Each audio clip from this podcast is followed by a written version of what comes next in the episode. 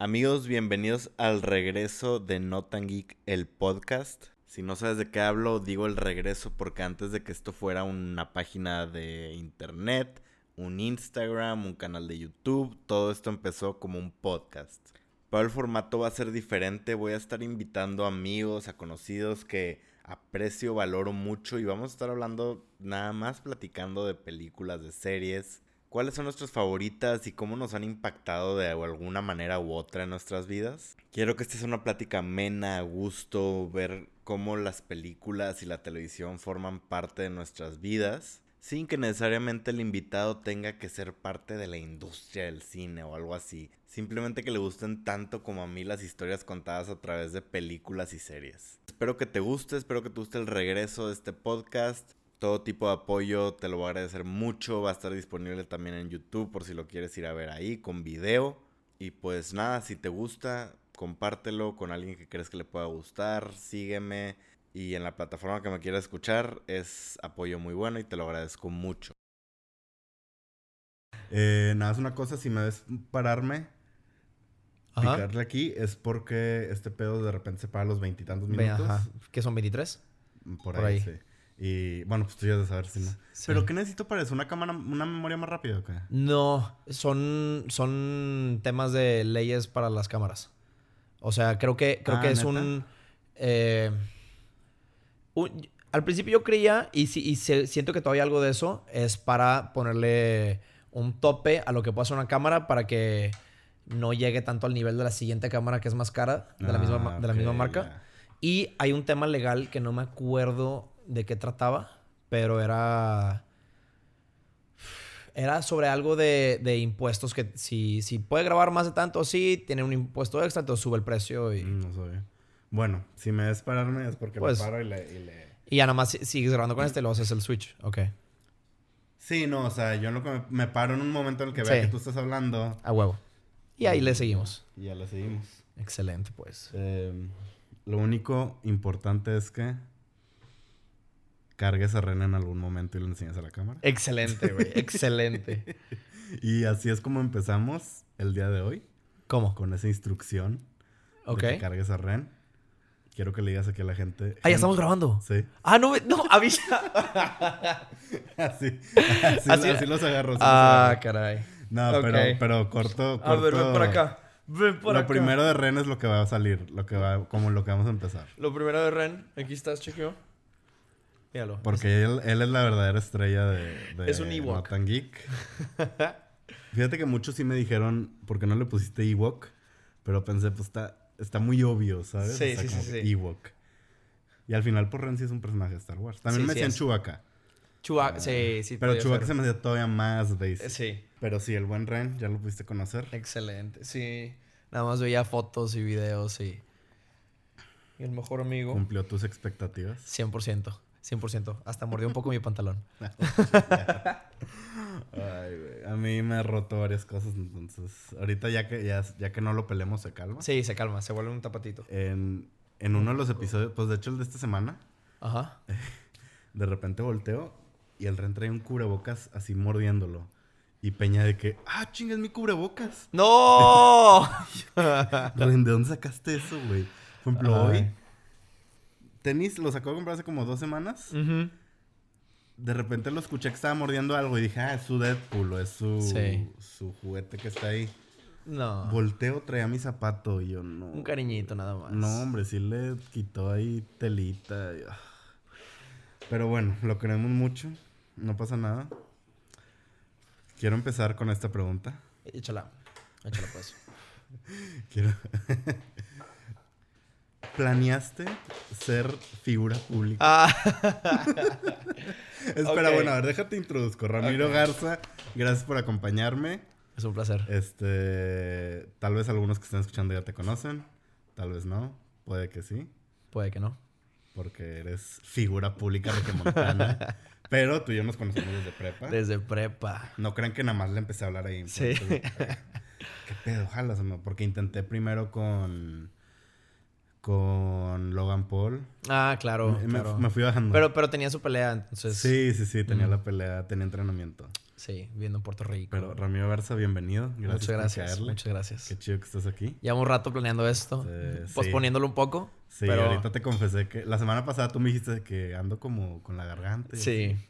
Y luego yo hoy amanecí de que medio mormado y fue de que no, el susto. no, por favor, no. Entonces, de repente sí toso ahí, una disculpa, gente, pero dije, ya, Aquí andamos. tenemos que seguir a hacer esto. Pero, ¿está en tus planes? Eh, Ser figura pública, mira, hace... ¿Te, te gusta la palabra influencer? Hijo, se me hace, pasa se, algo. se me hace una, una palabra muy prostituida, A mí también, sí. la verdad. Creo que engloba más cosas de las que debería. Creo que al principio estaba muy ad hoc Eh. y luego se prostituye. Sí. Entonces, la verdad es que ahorita a mí me da igual. O sea, sea creador de contenido, que, que ahora es como, no, dime creador de contenido. Y Sí, lo que sí, sí, quieras. ya no soy influencer. Mira, a mí me da igual. O sea, realmente... Eres Ramiro. Yo soy Ramiro. A la orden. Pero, contestando tu pregunta, hace tres años, justo verano del 2018, 18. estaba... Ya tenía yo la inquietud de hacer algún tipo de contenido para redes. Tenía varias ideas. Obviamente fueron agarrando forma con el tiempo. Y eh, justo entonces yo estaba haciendo un, un plan, un presupuesto, un montón de cosas para salirme de casa de mis papás. Ok. Y yo lo tenía planeado para el 2019. Entonces hice, eran como dos hojas de, pues, detalles de renta, gastos, to- todo, todo, todo, todo. Quería saber en qué me estaba metiendo, ¿no? Y dije, ok, me doy un año para, para hacerlo. Y justo ese verano, Arturo Aramburu, mi ahora roomie, me escribe y, y él, es creador de contenido también. Ujú. Y me dice, güey, lo hemos platicado un montón de tiempo, pero ahora es cuando. Vente, encontré dónde nos podemos mudar y está con madre la casa. Y le dije, espérate, espérate. Oye, tengo este plan para dentro de un año y quiero... Estoy cagando. Sí, güey, ¿Qué cabrón, cabrón.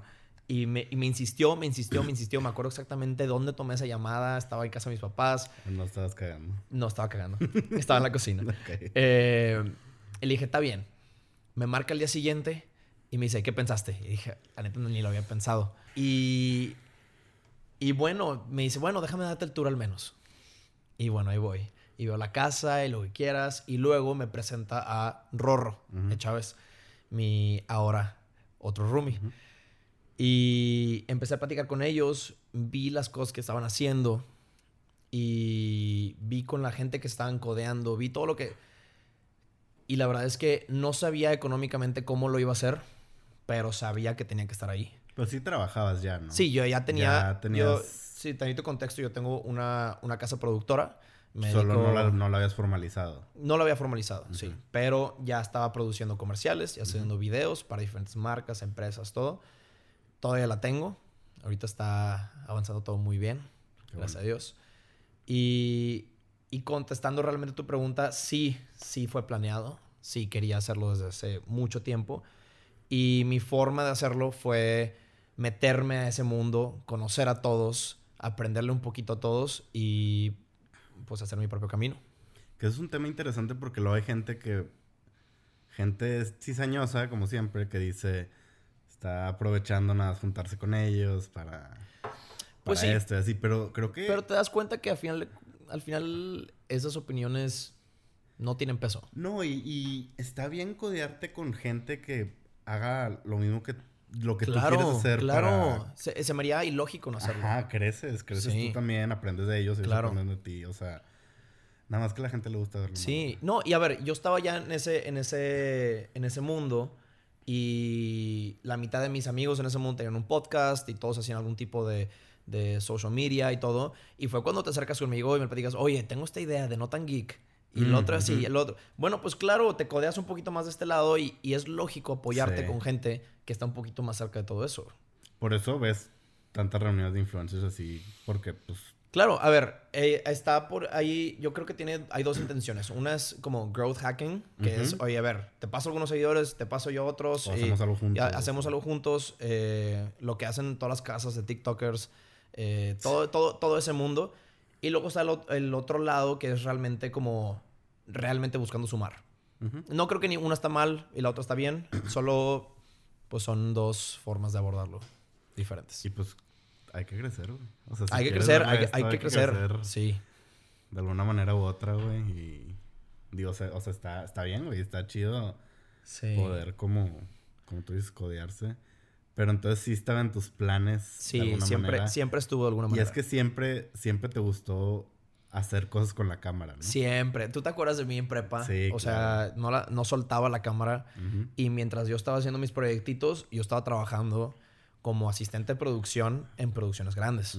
Entonces estaba viendo de este lado todo lo que estaba pasando, todo lo que, como, que hacía un director, el productor, y, yo pensaba en mi cabeza, ah, yo hubiera hecho eso diferente, o yo hubiera no sé qué cosa, y ah, no había pensado en eso.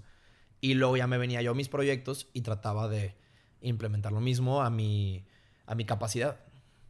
Por eso, por eso quise también invitarte, porque sé que también vino este Sada Ajá. Daniel Sada. Claro. Que él también hace freelance de eso y así. Qué bien, qué bien. Y digo, pues es que yo sé, yo conozco a mi gente. Ajá. Y sé que hay muchos que les interesa hacer algo, producir de alguna manera algo. Claro. Y digo, de aquí pueden, pueden aprender mucho porque pues muchas veces es como que, oye, ¿cómo empiezo? Claro. Y está la respuesta, creo que la respuesta que hice Neistat. Sí, de hecho, con lo que tengas. Ajá. Pero también también hay un lado práctico a todo. Tienes que tener algo de. Sí. O sea, sí puedes empezar con celular y con Definitivamente. lo que quieras, pero tienes que tener algo bien planeado. Claro. O al menos un, concepto. O lo que platicábamos ahorita antes de, prender las cámaras. De tener algo con carnita. Algo que, que, el fondo tenga algo. ¿Sabes? Sí, o sea, el contenido. Exacto. Sí, que, exacto. que aportes. Que, más que la transición, más que la toma bonita o o el, nuevo lente o algo, ok, pero ¿qué, qué hay después de eso? O sea, ¿qué, ¿cuál es el, fondo de, lo que estás hablando? esa es una realidad con la que yo me topé muy fuerte cuando empecé.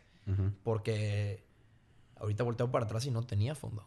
Nada más sabía que quería hacer cosas, pero, pero entonces yo empiezo un canal de YouTube y estoy hablando de como detrás de escenas de, de lo que estoy, estaba haciendo con la casa productora, estaba en el estudio, eh, y luego lo mezclaba con otros temas de, de marketing, que como mercadólogo a mí me, me apasiona. Y luego... Y, así un, un, montón de cosas, estaba todo revuelto y me di cuenta que estaba reciclando consejos y temas de otros creadores de contenido y, llegó un punto en que dije, a ver, di un pasito para atrás, me detuve y, y sí pensé, a ver, ¿quién soy y de qué quiero hablar? Porque, porque no tenía eso claro. Nada más estaba reciclando cosas. Sí. Que creo que está bien de repente. está bien, creo, que, Definitivamente, definitivamente. Yo lo hice también con Notan Geek y, me sirvió muchísimo, güey. Claro. Este. Porque no te acuerdas, esto empezó como podcast nada más. Ajá. Y luego me tomé un break porque. Curiosamente fue como dos semanas antes de pandemia. Sí. O sea, no fue break por pandemia, fue. Sentía que algo venía, algo, algo se acercaba. y tomé un break como de seis meses. Y pues para darte una idea, digo, tal vez los followers es muy superficial, pero el break lo tomé con como 400 seguidores en Instagram. ok, y ahorita ya pasaste los 30. 30 y Sí, tantos. Y, y volví hace un año exactamente. Súper bien. Y vuelves como que con otro chip, con más ganas. Porque luego si te van las ganas es horrible. No, es horrible, es horrible. o sea, yo me he tomado también igual breaks donde oye, realmente no quiero hablar de nada. O sea, no, no quiero hacerlo y, y me ha pasado querer hacer eso y tener campañas con marcas activas y decir, es, que no, no puedo. Entonces tengo que a huevo hacerlo y, y tampoco voy a, a dejar que mi único contenido sea sea de que la colaboración con tal marca y que nada más me aparezco para la colaboración y me sale. Pues tampoco. Entonces, pues te forzas y, y, y, digo, en este caso, e, ese, ese tema me ayudó a, a, forzar a sacarlo para adelante y luego ya volví a agarrar ritmo. Entonces no, no fue tanto problema. Pero cuando ya estás conceptualizando algo o quieres crear algo un poquito más grande, creo que es importante. Oye, de algo que estamos hablando ahorita, estamos hablando de que tú también estás a terapia, pero ¿te apoyas en alguien? ¿Para en esos ciertos momentos de como blog o que de plano no quieres. Sabes, está bien interesante la dinámica que tengo en mi casa con mis roomies, porque todos están en el medio. Entonces, eh, todos entienden el, el lado de burnout. Todos entienden el lado... Está interesante porque todos son creadores de contenido, pero luego también todos son emprendedores y cada quien tiene proyectos y empresas aparte. Entonces nos entendemos muy bien a la hora de, oye, es que estoy teniendo problemas balanceando esto, o estoy teniendo problemas, y, todos tenemos también un sentido como de, de salud en general, alrededor de comida, ejercicio, todo. Entonces, pues nos entendemos muy bien. Y con ellos es la mayor parte de, mi apoyo. Obviamente, a ver, terapia y, también el, las conversaciones con tanto mi mamá como mi papá y mis hermanos. todo, o sea, es un, es un support group muy, muy chingón. Que está chido encontrar ahí como... Sí, sí, sí. Como con quién, porque... O sea, por ejemplo, yo he tenido la suerte de que de repente digo, ¿saben que Hoy no quiero subir nada, me un break y la gente se porta con madre. Y te dicen, ánimo, no pasa nada, eh, recupérate, lo que sea. Pero es que tú te lo has ganado. Pero, no, pero lo que digo es como quiera necesitas a alguien como... Ah, obvio, obvio, obvio. Con quien de que, oye, estoy de que así... Sí. Digo, terapia obviamente yo soy fan y, y, fiel, Y fiel, eh, ¿cómo se dice? Siempre lo voy a recomendar. Sí, siempre, siempre, toda la vida. Y... Pero como quiera, sí está chido tener como a alguien. Claro que para mí mucho tiempo fue mi novia, ahora exnovia, y pues eso, me costó mucho encontrar. Claro, o sea, con, con, quién, pues quién es tu roca, ¿no? Sí, sí, sí. ¿Sabes? Este, hoy me pasó. ¿No voy a tirar la cámara? no, no, ya, ya pasó que la mueve. Ok. Eh, de hecho, hoy me pasó de que algo quería escribirle a alguien y me puse a pensar de que. Ren. Atoró el Deadpool. Y me puse a pensar de que, madre, esto se lo hubiera compartido a ella. Claro, claro. Y lo fue que aquí, Ay, güey, es que hasta, es que hasta un meme, hasta un lo que quieras. Y, y yo creo que también te deja, y te digo porque pasé por lo mismo más o menos por unos meses de diferencia. y, y te recuerda no soltar otras, otras relaciones otras amistades, otras eh, familia, todo es... Yo tuve que como reconectar, reconectar con gente que sí seguían siendo mis amigos. Claro. Pero pues yo ya no... Yo ya tenía esa comunidad, comodidad de ya sé con quién voy a salir, ya sé qué voy a hacer, o sea, no le tenía que pensar. Sí. Y ahora es como que... No, y, y, te deja eso porque creo que es importante incluso durante una relación no, no soltar. Sí, e, eso yo lo aprendí ya ahora, o sea, de que no desconectes con esa gente. Claro. Pero también aprendí a, es, es bueno saber estar solo. También, también es bien importante. Sí, sí, sí. Digo, tengo a Ren, que es un apoyo emocional muy claro. pero, y tú tienes a tus roomies, pero aún así, de cierta manera, vives solo. Sí. ¿Sabes? O sea, no, no vives con tus papás. Claro, claro. O con una pareja, ¿sabes? Es, es, sí es como que tienes tus momentos para estar tú en lo No, definitivamente. Y, mis roomies viajan muchísimo y, muchas veces me toca estar solo, solo. Y me encanta. Sí. O sea, yo ya sé que, digo, todavía me quedan al menos un par de años ahí, pero, pero en algún momento, en mi siguiente depa, todo va a ser solo. Y la voy a disfrutar. Sí, pues ya, ya, ya que como que en, ciertos momentos sí se necesita el roomie porque... Claro, es un apoyo, es todo y... y... hay que pagar renta, güey. Ya después se podrá solo. Ya después se podrá. Y pues sí, está chido, pero... Sí. Eh, oye, y volviendo a tu casa productora. Ajá. O sea, tú la empezaste.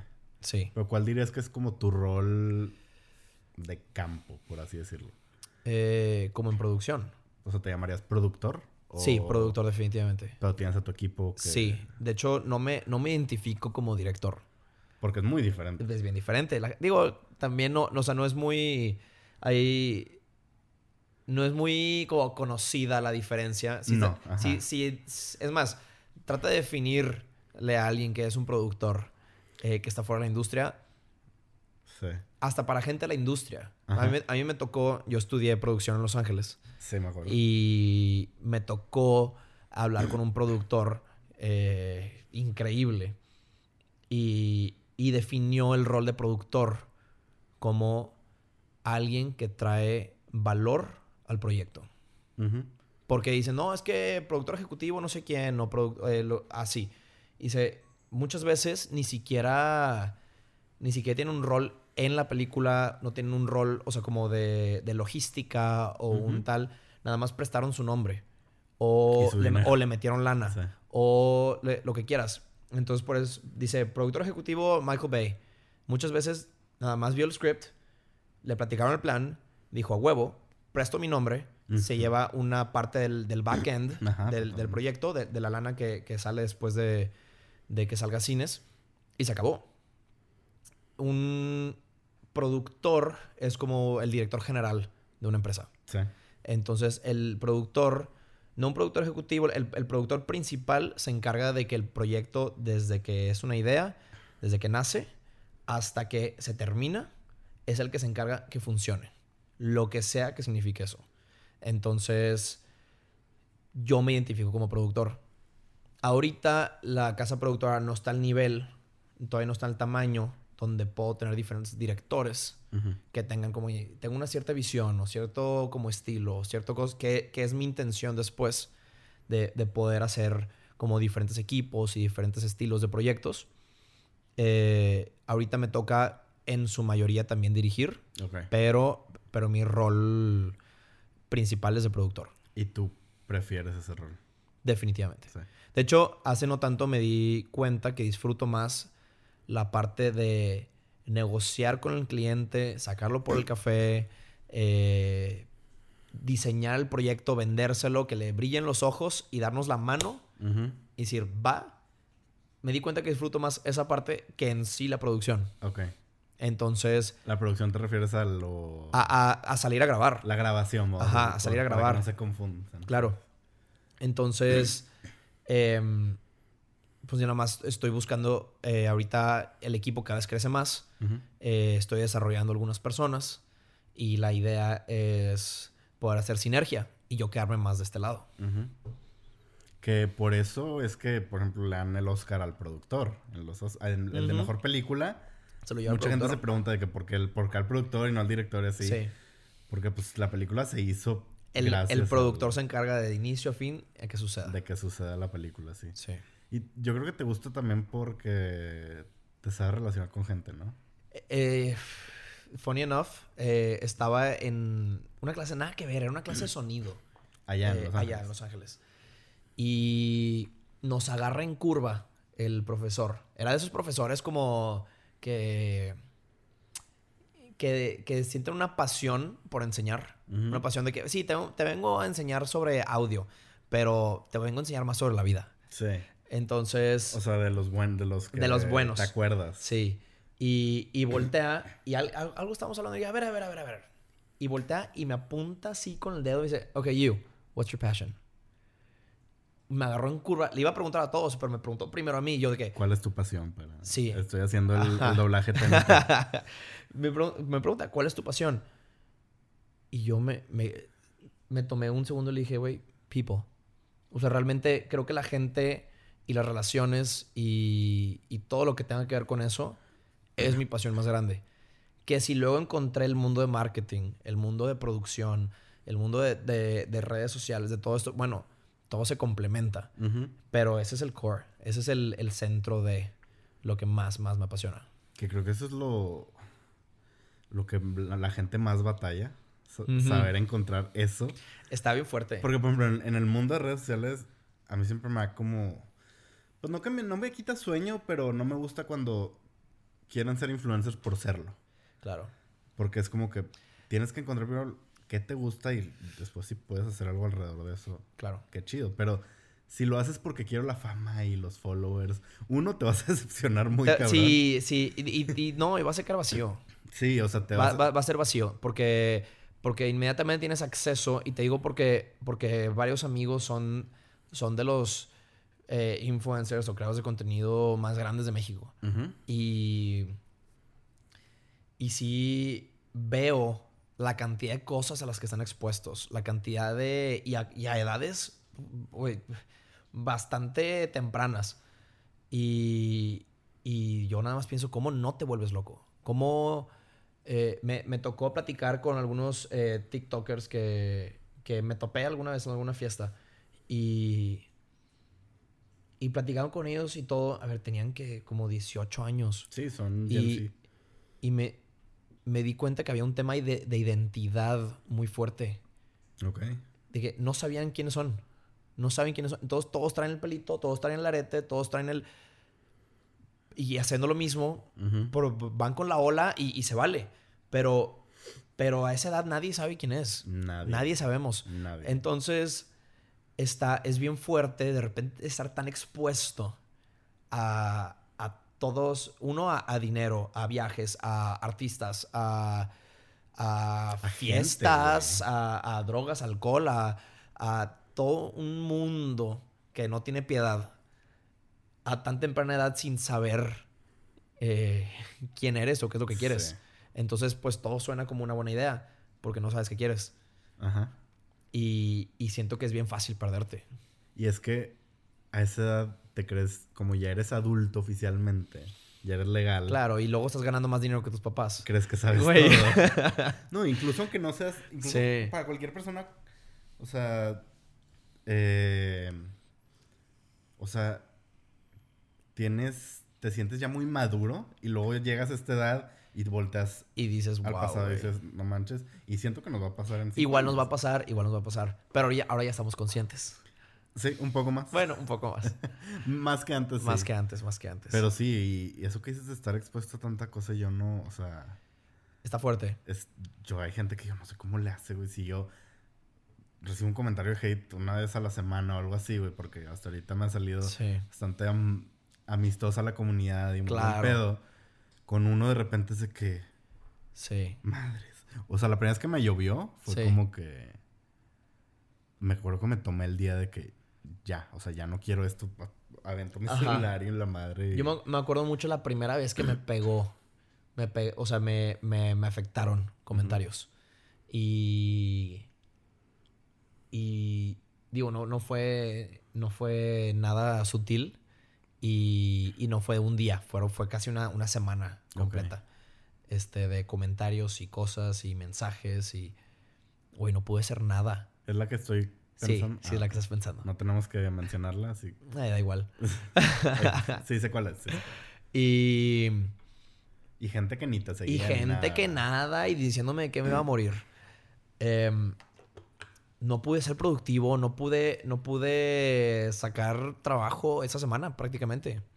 Porque estaba tan en mi cabeza. Y luego. Y luego ya lo solté. Y, y desde entonces, digo, esto fue hace como dos años. Eh, desde entonces ya no. Como que puse una, una barrera un poco de. De, güey, muy tu opinión. Muy tu. O sea, porque todo lo que estoy haciendo lo estoy haciendo Em, hay cierta coherencia conmigo mismo. Entonces, mientras yo no rompa esa coherencia, no me puedes tocar. ¿Tienes tus como reglas de... Eh, no voy a enseñar este lado de mi vida? O, por ejemplo, yo tengo una regla de... Yo después de las 8, 8 y media, ya no checo el Instagram de Notan Geek. Ok. Por paz. mental. Para que sea como mi horario de trabajo y... Buenísimo. Y hasta ahora me desconecto. Se me hace inteligente. Pero tú tienes algunas como reglas de eh, que sí que Tengo más como. como. guías. Yo creo. Em, trato de. Uno, de todo lo que. De todo lo que diga o mencione o suba en un story, sea algo que realmente quiero compartir. O sea, porque luego creo que puedes caer en compartir por compartir y caes en un ciclo. por dinero. Ajá. Este. Ah, a ver, también eso. O sea, jamás voy a, colaborar con una marca o recomendar algo que no use yo. Un partido. O, no lo. o, o no lo recomendaría genuinamente. Em, por otro lado, por ejemplo, eh, compartir familia y diferentes personas como en, en mis redes. Antes lo hacía más, ahora está, pero a un mínimo, mínimo. De repente por ahí sale y lo que quieras, pero sí quiero mantener como que esa línea un poquito más, más clara, nada más por... ¿Para qué? Sí, pues ¿Para por, qué? por paz. Paz y también... y salud. También, pues a ver, que salgan mis papás, a ver, no los voy a estar tagueando, no quiero que les manden mensaje, no quiero, ¿sabes? Sí, sí, sí. Me acuerdo. eh, digo, no le molestó a la persona, pero. Eh, no sé si viste, me regalaron un Funko que, mío con Ren. Ajá, ajá. Ah, pues me lo regaló Itzel. Ah, ok. Ay, qué linda. Y Edgar. Qué bien. Y los tagué, subí Sí. la story. Y me acuerdo que me dijo de que. Me acaban de preguntar que dónde consigo un Funko así de custom made. O sea, no le molesta, pero sí te puedes pensar. Pero dice como que random. O sea, sí, la gente sí le pica y va. Claro, y va y todo. Y, y me acuerdo hace, hace como un mes tenía una despedida soltero eh, en Cancún y no pude ir por trabajo. Ya tenía todo pagado, ya tenía todo. Ah, así. la, de- la del, Sí, la del cutout. La del cartón. Entonces, eh, hablé con mis amigos, le dije, oigan, de verdad, no, o sea, no puedo dejar pasar esta oportunidad, este trabajo. Y ni pude vender el boleto, ni pude, nada, se perdió. Pero lo que hicieron mis amigos fue mandar a hacer un cartón con una figura mía de tamaño real y la estuvieron, pues, eh, paseando por todo Cancún. Se lo llevaron de antro, se lo llevaron a la playa, se lo llevaron en yate, se lo llevaron, lo metieron al mar. Y, y pues yo tagueaba a, a un amigo, a César, eh, que lo traía. Oye, increíble. Fueron como entre 15 y 20 mil taps en su nombre. Nada más viendo y siguiendo la historia y todo. Y, y se te olvida que la gente sí le pica. Sí. Y la gente va y, y- y- y a mí me ven como alrededor de 8 o 9 mil personas este, pues, pues al día en, en stories, ¿no? Stories, sí. Y, y se te olvida la cantidad de gente que es. Que a ver, también reconozco que, que mi, mi tamaño en redes ahorita tal vez no es tan, no es tan relevante, no es nada, pero tampoco es cualquier cosa. Entonces, pues, ¿qué, qué haces con 9000 personas juntas? De que, güey, es un chingo. Sí. Es un chingo. Y, y creo que también, pues sumándole ese tema, hay, hay un tema de integridad alrededor de, de... A ver, ¿compartes o no compartes algo del Partido Verde? ¿Sabes cómo? Tema muy relevante. Muy relevante. Sí. Entonces creo que. Creo que una de las razones por las cuales eh, no te llega tanto hate o has, o has construido esta comunidad tan chingona es porque es demasiado genuino a ti. Digo, yo que te conozco desde Sí. hace mucho y, y he visto todo lo que has hecho de, con Otan Geek desde cero. Se me hace tan genuino, tan orgánico, tan real, que pues ese es el tipo de gente que atraes. Que tú les puedes confirmar, digo, gracias. Pero tú les puedes confirmar que yo era el güey de la mochila de superhéroes. En la Ah, no, de- siempre, siempre. A ver, ¿te acuerdas cuando estábamos en prepa y tú querías este... El rastrillo. el rastrillo de Captain America? Sí, de Gillette. Claro. Gillette tenía una dinámica. Creo que iba a salir Avengers algo así, no sé. Sí, sí, sí, Y tenía una primera. dinámica. La primera. Y tenía una Ajá. dinámica de unos rastrillos de edición especial que ni eran rastrillos, eran más como un adornito. Eh, que tenías que hacer un video y te lo ganabas. Sí. Y entonces Y, te, te y- hablé y llegas tú conmigo y me dices, Ramiro, no tengo dinero, no tengo dinero, pero quiero... Quiero participar. Y le dije, ¿sabes qué? Va, hagámoslo. Hicimos Yo solo tenía mi escudito de Sí. plástico y mi máscara y... Que creo que Y- era... Yo, Capitán América, rasurándome. Sí, claro, y, co- ¿no? y con, el, con el escudo. Con el escudo, Entonces, este, hicimos ahí un... Como una parodia de infomercial. Sí, sí, sí. y, Sí, cierto. sí, y te lo llevaste, ¿verdad? Sí, Te sí, lo sí, ganaste. lo tengo todavía en mi casa. No, Qué bueno, lo qué bueno. aquí. Curiosamente, qué curioso, porque ahora tú estás con Gillette. Ahorita sí, sí, sí, ¿Quién sí. diría? O sea, pero... Y me acuerdo que esa vez mi primo trabajaba en Gillette.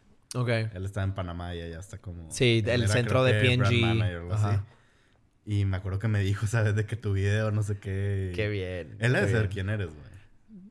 ¿O es a través de agencia? ah, es a través de agencia. Bueno, es a través de agencia.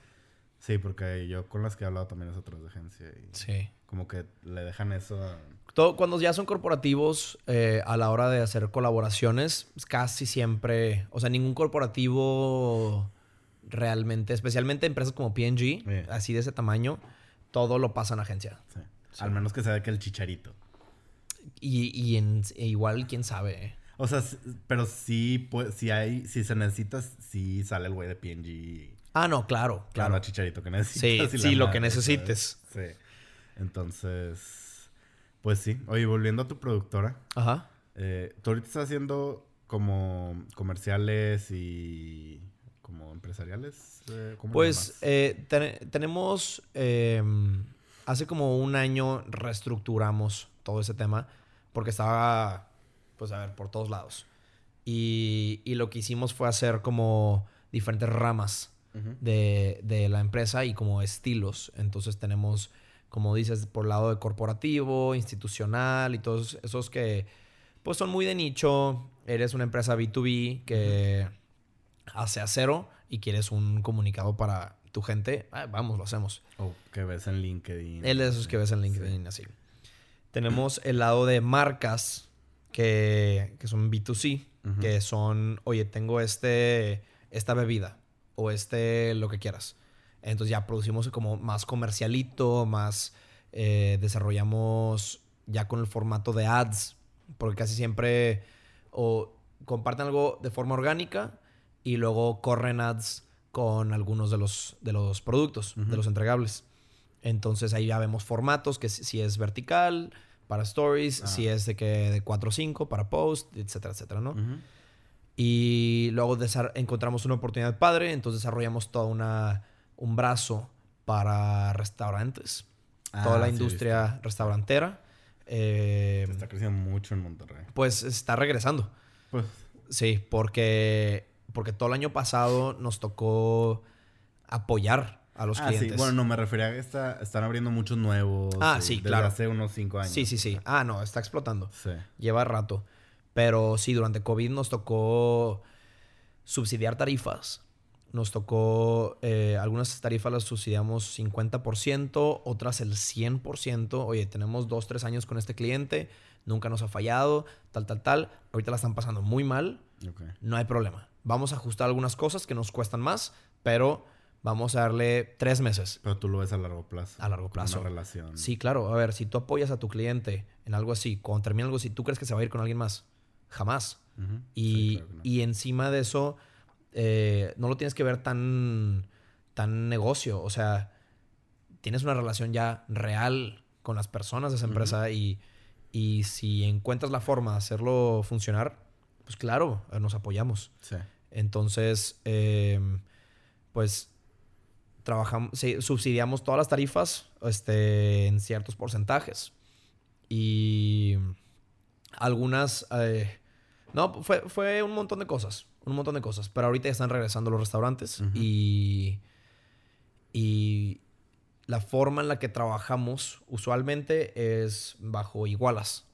Entonces, definimos un alcance del proyecto eh, por mes y mes tras mes vamos ejecutando ese proyecto. Entonces desarrollamos líneas, pilares de contenido, eh, como lo haría cualquier creador de contenido. Entonces eh, tenemos el, por ejemplo, te voy a dar el ejemplo con mi contenido personal de lo que viene, ¿no?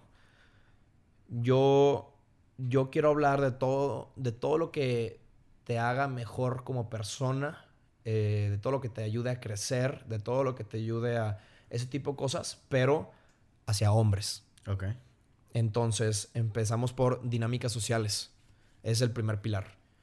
Y muy, regresando al tema que platicamos hace ratito de mi pasión por la gente y por qué hacen lo que hacen, bueno, de eso se trata.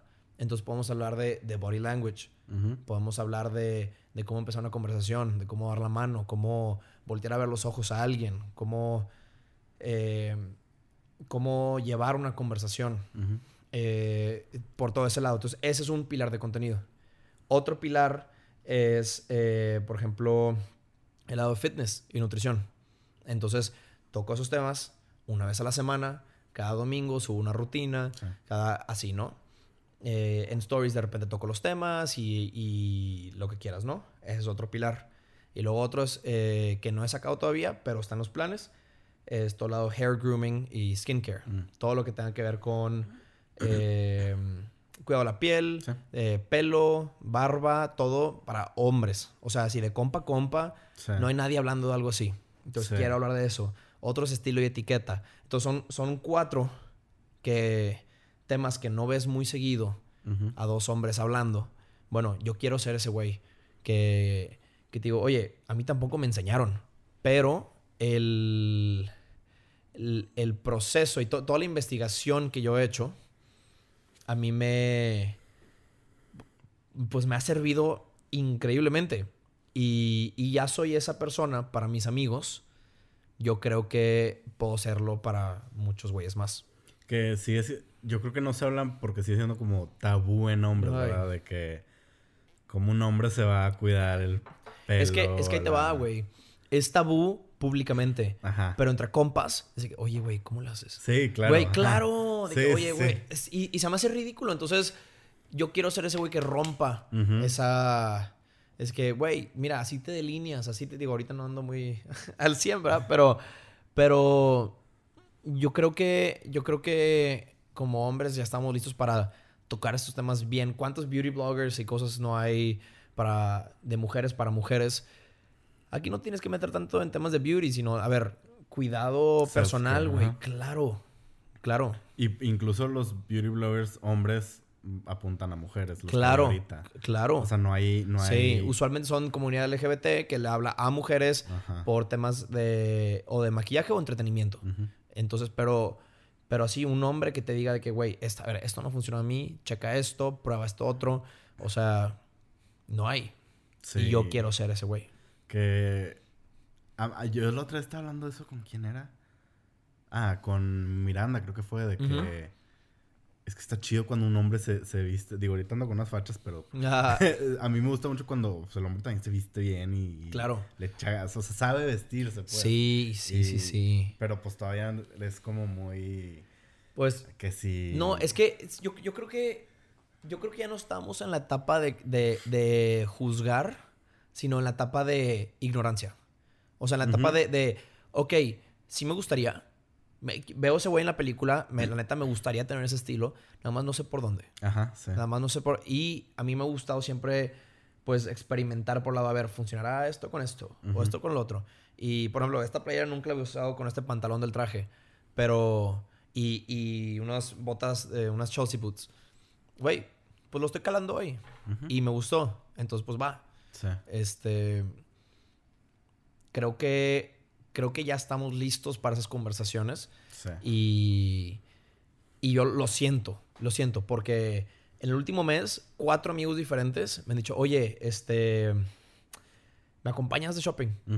Quiero ir a, quiero elevar un poquito, este, cómo, cómo me he visto, cómo te le digo, oye, claro, claro. Pero cuatro amigos que nada que ver entre ellos. Y yo digo, güey, ya estamos listos para esas conversaciones, ya estamos listos para para elevar ese lado y, y como tú dices, ¿a qué mujer no le gusta un güey que sabe hacerlo? un güey que sabe, sabe, vestir, que sabe hacer, que sabe cuidar, que, que... Y luego hay tantas cosas que, que como hombres usualmente no notamos porque no tenemos esos hábitos o nadie nos los inculcó. De, oye, güey, ¿cuándo fue la última vez que te checaste las uñas? Bien. Te lo juro que una mujer sí se da cuenta si tienes tierra en las uñas. Pero se da cuenta porque ellas se las cuidan. Sí. O sea, ellas eh, van y, aunque no se vayan a hacer un, un manicure, güey, eh, todo el tiempo, pero se las cuidan. Por lo tanto, es algo que notan. Entonces también lo notan en otras personas. Como vatos, no tenemos esas, esos hábitos, entonces solemos dejarlo pasar. Sí, sí, sí. Y ni nos damos cuenta. Yo, de hecho, la semana pasada en terapia, ¿qué fue la semana pasada? Yo empecé a ir a box la semana pasada. Como que algo me entró Pasó algo, pero no, no, no quiero eh, hablarlo en cámara. Dale, muy bien. Pero que dije, ¿sabes qué? Ahora sí ya me voy a aplicar. Ok.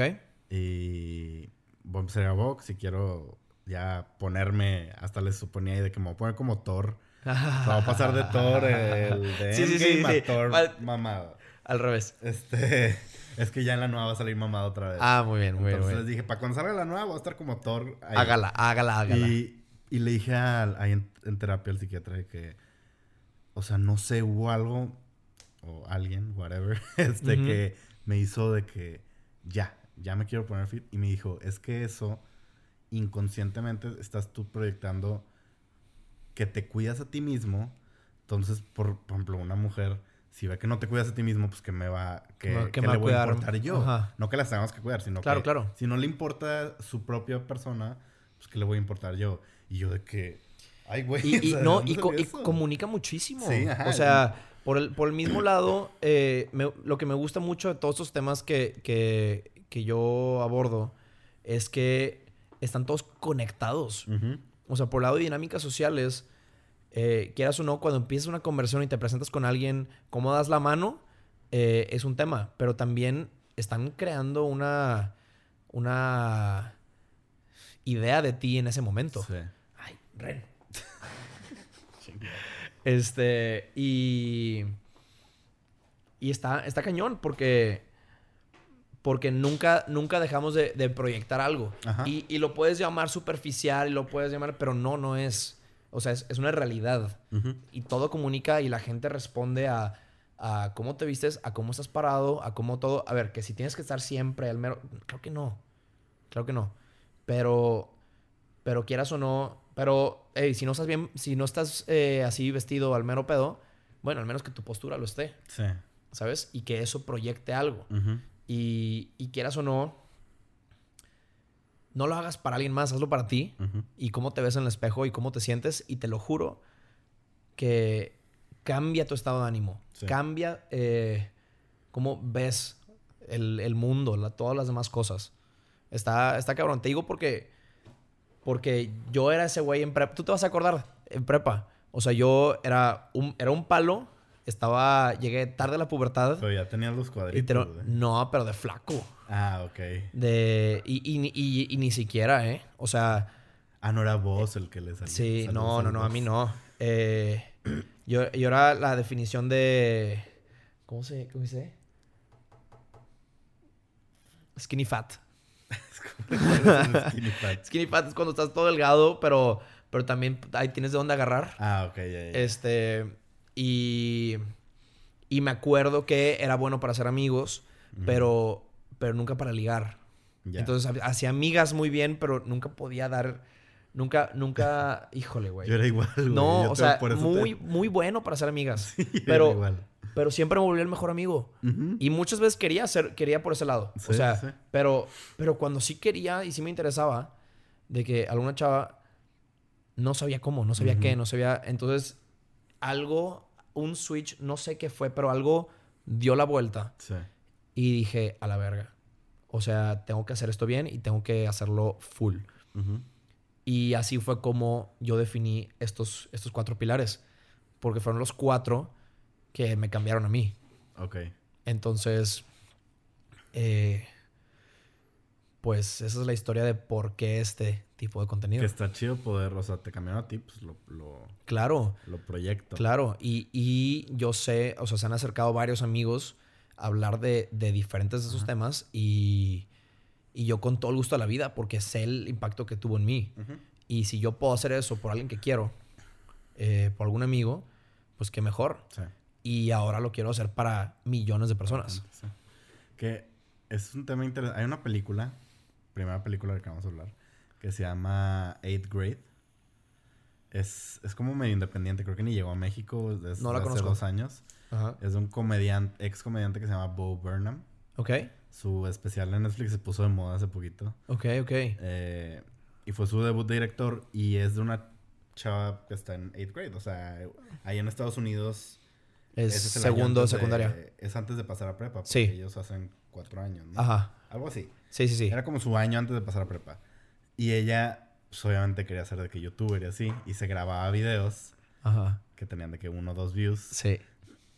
Que, por cierto, gente que está escuchando, si quieres hacer algo de YouTube así, te va a pasar. Vas a tener uno o dos views. Va a pasar. Es inevitable, ¿no? Vas a tener Ujú. millones de views el primer video. Ujú. Pero bueno, ella hacía videos de que sé seguro de ti mismo, no sé qué, y como que motivando. Y la única persona que no aplicaba sus consejos era, Era ella. ella. Entonces, está, su- está buenísima porque veías, estaba la escena donde ella, o sea, una escena no de ella grabándose, sino del video. Ajá. Del video ya subió a YouTube.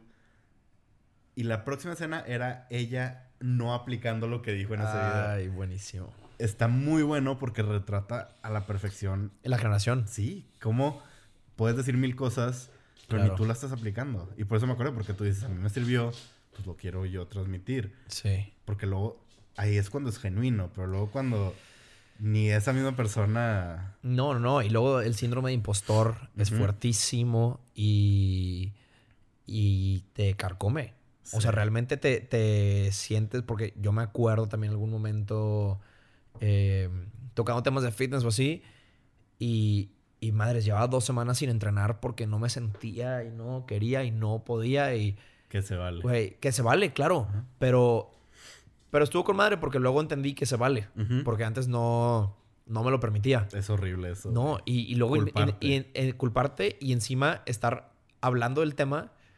Entonces, a mí me dio pie a hablar de ese tema y se volvió otra vez muy genuino, muy real, Ah, muy sí. todo y otra vez. Sí, sí, sí. Oye, volviendo a el mundo audiovisual. Audiovisual. Tengo una pregunta que creo que le va a interesar a la gente, pero tú tuviste... ¿Se podría decir que tú aprendiste muchas cosas solo? Sí. Eh, trabajando en como De- asistente ajá. de producción o no sé cuál era tu rol. Sí, ¿no? Se podría decir. Eh, tuve varios. Estuviste en O una sea, productora. Sí, o sea, trabajando, trabajaba para diferentes directores y productores. Entonces, cada vez que tenían proyectos, yo me sumaba a llenar los espacios que faltaban. Y e intencionalmente rotaba en departamentos Ya. para O sea, conocer. esos dos, trabajo solo, ahí Ujú. tú Con la cámara y a ver qué salía. Con la cámara y escuela.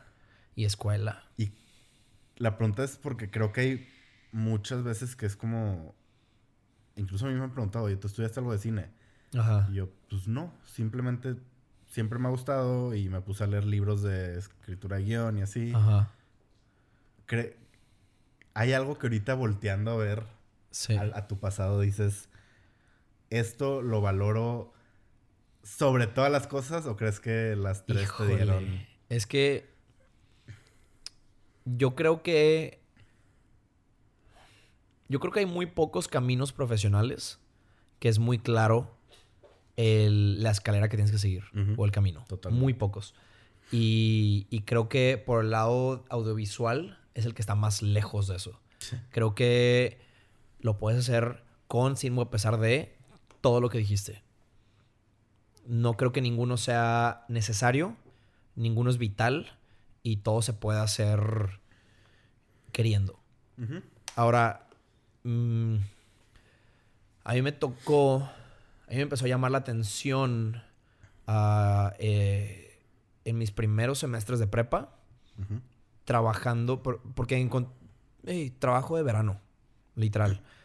Eh, me tocó por amigo, un tío, la familia, así como, a ver, terminó siendo una oportunidad que salió de la nada. Iban a grabar una película en Austin. Y, yo, yo levanté la mano. Yo dije, yo quiero. Y sin saber si me iban a pagar o no, si lo quieras, de que, güey, a, a mí me interesa. Que es más probable que no te paguen. Es más probable que no te paguen, pero, pero igual, o sea, yo igual decía de que, güey, me decían de que, ¿y cuánto vas a, lo, lo que tú digas? O sea, cuánto, lo que tú digas que se paga, se paga. O sea, yo vengo por, por la experiencia. Creo que ese tipo de, de de, mm, disposición es de lo más importante Ok. porque, porque no te puedes fresear. O sea, no, güey, métete a, lo, a, a sudar. Sí. Y ese verano, que fue 2011, me fui a trabajar un mes o un, po- un mes y medio a esta película. Y platicando con el director, o sea, yo llego y don huevos, porque yo, a ver, llega este morro de prepa a hablar con el director. De que, güey, yo, yo sentía que era súper normal. Ese director ahorita es, No, es- eh, sí. Guillermo del Toro. Güey, pero como nunca se me hizo algo que, que pudiera estar fuera de lugar, pues nunca me sentí fuera de lugar. Ok. Entonces yo me acerqué con el director. Le dije, hola, yo soy Ramiro. y me presenté así como... Me dice, ah, y, todavía me madre, me dice, ah, tú eres el que no sabe hacer nada. y le dije, ese mero, a la orden. ¿Qué puedo hacer? Me dice, no, pues... Eh, estábamos en un, ahora también estábamos en un break, no estábamos como entre tomas o algo así, porque ahí sí me hubieran gritado y me hubieran sacado el set, como a gente le pasó. Eh, estábamos en un break de comida y me dice, ¿cómo ves si eh, entras en el equipo de asistente de producción, los PAs, y son todos los que tenemos como un, un chícharo y un, un radio y estamos o deteniendo carros para que eh, hagan la toma, o trayendo aguas, o trayendo, apoyando al catering. Y sí, porque por más que suene fancy el, no, no, no, no, el, puesto es, ir hasta por café. No, no, no, es ir hasta por café. Y me dijo, ¿qué te parece si trabajas una semana, una semana y media haciendo eso? Pon atención a todos los departamentos y a cómo funciona esto. Y luego dime dónde quieres, o sea, en qué departamento quieres apoyar.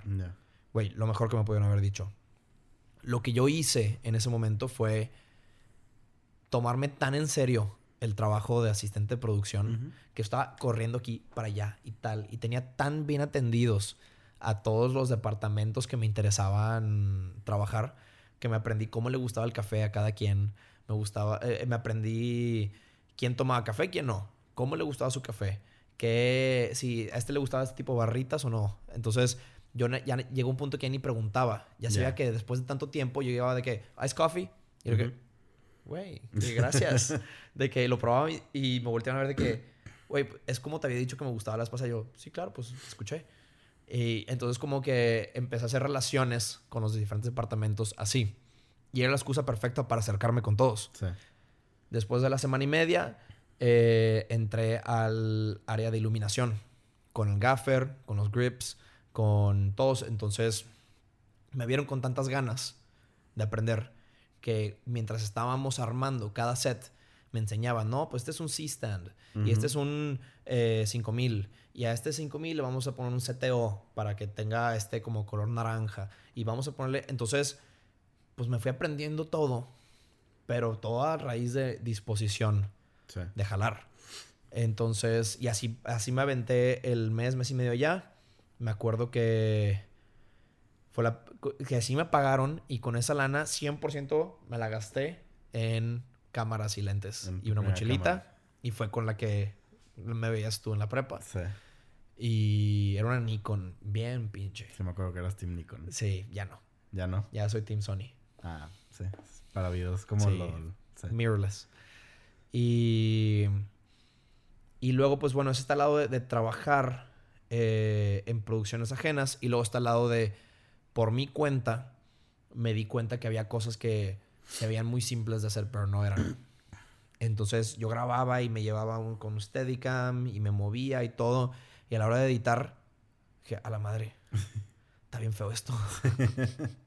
Entonces sí fue un golpe de realidad.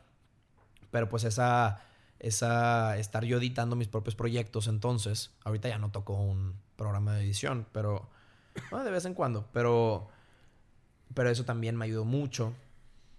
Y ya cuando ya era negocio prácticamente el este proyecto fue cuando encuentro una oportunidad en Los Ángeles. Me fui a New York Film Academy, que tienen programas cortos. Eh, tienen, ¿no? tienen, sí, tienen programas hasta, hasta cuatro semanas hasta creo que seis meses, un año, y luego tienen el bachelor's, que es como... Toda la pues, carrera. Ajá. Y, tienen como one year programs que también están bien padres y todo. Eh, entonces yo creo que definitivamente no necesitaba irme a, Los Ángeles a, a, estudiar, pero sí regreso con un... Yo creo que me abrió la mente un poco. Me abrió la cabeza a lo que es posible, a cómo funcionan las grandes ligas. Porque no fui a estudiar filmmaking, fui a estudiar producción. Entonces, todo lo que trabajamos, trabajamos muchos números, muchos presupuestos, mucho, porque al final de cuentas, eso es producción. Son números y, que funcione. Que es importante que lo digas porque al que esté escuchando que quiera hacer algo, no, es agarrar la cámara y... No, no es agarrar la cámara, no es... Eh, eh, hacíamos muchos, muchos trabajos, muchos, muchos temas de... De... Híjole, es que se te pasan... Un, se te pasa un día la producción y ya, ya haces números rojos. O se te pasa de que tal... O sea, no sale, no sale. Entonces... Eh, él, también me acuerdo mucho de mi clase de legal eh, estaba, estaba increíble. Yo no sabía la cantidad de formas en que la podías cagar legalmente en cuestiones de producción. Obviamente están más duros en Estados Unidos. Pero. Pero gracias. Yo creo que gracias a esa clase no perdí mi dron en Estados Unidos por estarlo volando sin saber que ah. había regulaciones o cosas. tienes que registrarte como piloto, hacer un montón, un montón de cosas. Eh, pero yo creo que lo más importante de este tema es que no hay no te cuentes la historia de que, ah, es que necesito tal para poder tal. Porque no es cierto. No necesitas una mejor cámara. No necesitas eh, alguien que te diga, tú puedes. No necesitas un diploma. No necesitas bullshit, güey. Es una idea y, que, y ganas. Y de hecho, eso que dices de tú puedes, creo que es al contrario, ¿no? Mucha gente mm. te va a decir, ¿Sabes? Eh, a mí nunca, a mí nunca, al menos no de frente. Tal vez a mis espaldas, quién sabe. Pero digo, por ejemplo, un, bueno, un productor como el que te dijo, tú eres que no sabe hacer nada. Sí. sí va a haber gente dura. Ah, no, dura sí. Dura sí. Y, te digo, gente dura, yo eh, me toca, me toca, me toca lidiar con ellos. la última vez que me tocó lidiar con una, con, con una persona dura en este mundo fue hace unas semanas. Y fue algo ridículo. O sea, era un. Eh, tienes que, aprender muchos, muchas habilidades sociales. Tienes que tener mucha inteligencia emocional para cuando te digan de que ya lo entregaste. Ah, oye, ¿sabes que no te voy a pagar todo lo que habíamos quedado? Que espérate. O sea, y luego entran temas de negociación y temas de. Eh, si quieres ser filmmaker, eh, tienes que entender también que eres emprendedor. Sí y no, no eres filmmaker sin ser emprendedor. Entonces, tienes que entender números, tienes que entender finanzas, relaciones personales y, y pues budgeting. Pues administración. Administración. Sí, porque no, no, no vas a tener a alguien que le pagues al principio. No, no te va a alcanzar ni No te va a alcanzar. Tú tienes eh, que... Hasta, o sea, hasta el filmmaker usa Excel en un principio. Claro, como yo todavía lo uso. Sí, definitivamente. Todo el mundo usa Excel. Porque luego hay quien entra a eso diciendo jamás voy a volver a ver números en mi vida. No, no, no, no. no te las puedes hacer de, artista, no, no eres. No eres un gran creativo. No, o sea, la creatividad necesita orden. O sea, creo que. Creo que eso es algo muy importante y no se habla suficiente. Que muchas veces y, esto es bien interesante especialmente para los que empiezan. Muchas veces la creatividad sale cuando la pones en una caja. Entonces, cuando, cuando pones limitantes a algo, te salen ideas creativas para sacarlo adelante. Ok, ya, ya entendí. Eh, es bien diferente si te dicen, eres libre de hacer lo que quieras, muchas veces te atoras. Sí. Entonces, una forma de salirte de esa, de esa hijo, si estás atorado, si lo que quieras, ponte dentro de una caja, ponte límites. Tiene que haber dos personajes, tiene que haber, no sé, cosa, tiene, solo puede funcionar eh, en una sola locación y tiene que haber un inciting incident, un momento que cambie todo y, tenga que haber un, lo pones como ejercicio, casi, casi, en una caja y sale la creatividad de ahí porque, porque le das estructura y, luego, y luego al final ya crece y puedes quitar. Pues es, así funcionan las redes sociales. Eh, Twitter empieza con 140 caracteres, entonces tienes que poner creativo para tuitear algo tal, y luego te quita la limitante. Así era Instagram, cuando solo podía hacer tal cosa y luego te la quitan, y luego TikTok solo podía hacer 30 segundos o un minuto y, ahora ya es más. Pero YouTube igual. Pones en una caja, generas creatividad y lo dejas libre. Y está cabrón. Vine es el ejemplo. Vine es, híjole, pero, pero por excelencia. Sí, seis segundos era Sí. Yo creo que va a haber gente que nos está escuchando que ni Y justo estaba pensando eso, que ni siquiera les tocó Vine. Porque ya fue hace pero tanto, güey. fue hace pero- tanto. Oye, ahorita mencionaste muchos términos que, por ejemplo, yo leí Ajá. en los libros que leo de screenwriting. Ajá. Apli- aplicas, o sea, aprendes de, o sea, de ver movies, ver cosas más como comerciales. ¿Has aplicado cosas a tu trabajo? Yo creo que es, es bien curioso. O sea, no puedo apuntar realmente a una... Yo, yo creo que te ayuda a, a que vuele la creatividad, pero, pero tienes que estar viendo mucho con esos ojos. Y, y- y casi siempre cuando veo una película trato de no, Ok, para así meterme en la película. ya. Porque. Porque sí me ha tocado que estoy viendo una película y yo, ay, la luz está un poquito. Y ay, la- a este, híjole, yo hubiera hecho de que. O, o de repente me, eh, me digo, no mames, no han cortado la toma en dos minutos. De que, y, y sigue siendo la misma. eh, de que un one shot, Ajá. ¿no? Y, y a veces lo digo en voz alta y, la- y ya, y me- hasta me han dicho que, que arruino la experiencia de la película. Entonces, hasta a mí ya. Realmente cuando estoy viendo una película así, ya no me. Ya no me meto. Ya. A mí me ha pasado, ahorita que dices eso, a mí me ha pasado. Una vez estaba hablando con alguien y creo que le pregunté. Empezamos a hablar de series. Eh, random, de que. ¿Cuál es tu favorita o algo así? Y. Porque apenas estaba conociendo a la persona y me dice, la verdad, no quiero hablar contigo de series. Vas a juzgar. y yo, ¿por qué? Porque es bien básica. y me dice, es que me vas a juzgar, no sé qué, me vas a atacar. Y eres muy exigente, me dice y yo. Chale, no quiero que me vean así. Sí, sí, Es sí. El sí. modernito. Sí trato, sí trato de ser exigente, pero ya lo he dicho. Porque no me gusta cuando luego... Se vale que le des días a todo y que te guste todo. no Claro, claro. Pero yo, que hago reseñas y Sí. te recomiendo, no le puedo dar nueve días a todas las películas. No, no, no. Pero, no pero es me- diferente. O sea, Sí. a ver, ¿cuál fue la última película, la película que acabas de ir a ver ahorita? Rápidos y Furiosos. Rap- ¿Y qué tal? O sea, está divertida. Claro, porque, a ver, es, es el tipo de película donde entras, te sientas, apagas tu cerebro, go. Sí. Y es, y es toda una experiencia. A ver, que no es para todos, no es para todos.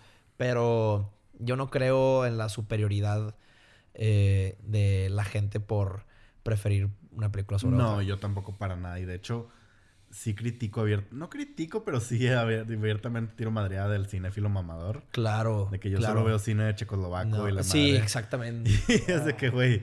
O que de repente hay gente que me dice de que pues, las películas de Marvel son una mierda, no sé qué. Es como que. No, hombre. Está bien, o sea, no te gustan, no eres el mercado. Fin. Sí. Y creo que la gente. Hace poco vi, como creo que un tuit o algo. La gente le da más voz a lo que no le gusta que a lo que le gusta. Eso es, bien, eso es muy real. Es bien y, y raro. también, y también una persona tirando hate hace más ruido que 10 personas. Es bien raro eso, güey. O sea, Claro. ¿Por qué te enfocas más en gritar lo que odias que lo que amas? Porque somos humanos. O sea, tal, tal cual. O sea, tú puedes leer 10 comentarios que te dicen, güey, qué chingón, Josu, esto y lo otro, y así. Y uno que te diga, te, sea un- ligeramente negativo. Te vas a acordar más de ese. Pero es nuestro instinto humano. Y hay que, hay que pelear contra eso. Sí, es- sí es complicado. Oye, ¿no te he hecho tu primera pregunta? Go. Pero. No me, eh, me las mandaste hace como dos semanas, entonces ya no me acuerdo exactamente cuáles eran. la primera pero- es fácil. ¿Tu película favorita? Creo que es fácil. Ay, no, no es fácil. Puedes decir más de una. Ok.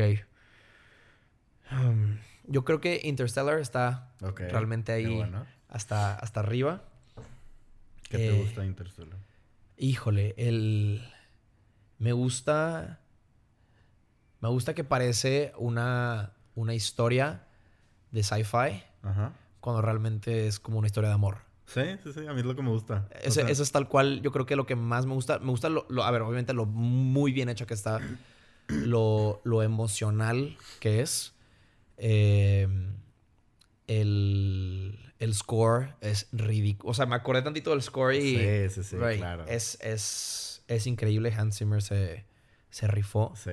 Em, y, y nada más, yo, yo creo que, y la forma en la que, la que, la que manejan tensión en la película se me hace fantástico. Porque si estás en la orilla de tu, de tu asiento Sí. y no sabes qué está pasando y la madre sigue dando vueltas y ya y está a punto de, y todavía lo alarga tantito y se me hace una pieza perfecta. ¿A ti te gusta que te busquen, digo, que la película te pueda como hacer sentir? Sí, sí, sí, sí. Porque muy seguido no... No... A mí me gustan yo creo todos los géneros. Eh, todos los géneros de, de películas. Yo creo que el que menos me gusta son los de miedo. Pero porque usualmente están muy mal hechas. O sea, es difícil encontrar una que... Por ejemplo, El, el Orfanato Ajá. es mi película favorita. De así como thriller, como de ese estilo. Me encanta lo bien hecha que está. Eh, otra de ese estilo, Nightcrawler.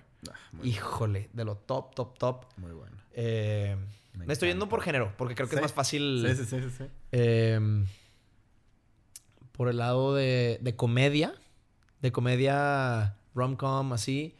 Yo creo que Crazy Stupid Love está ahí en lo top. Oye, ¿sabes que no la he visto? No las. No, hombre. Y mi cojos del otro podcast siempre me dice que, ¿qué te pasa, güey?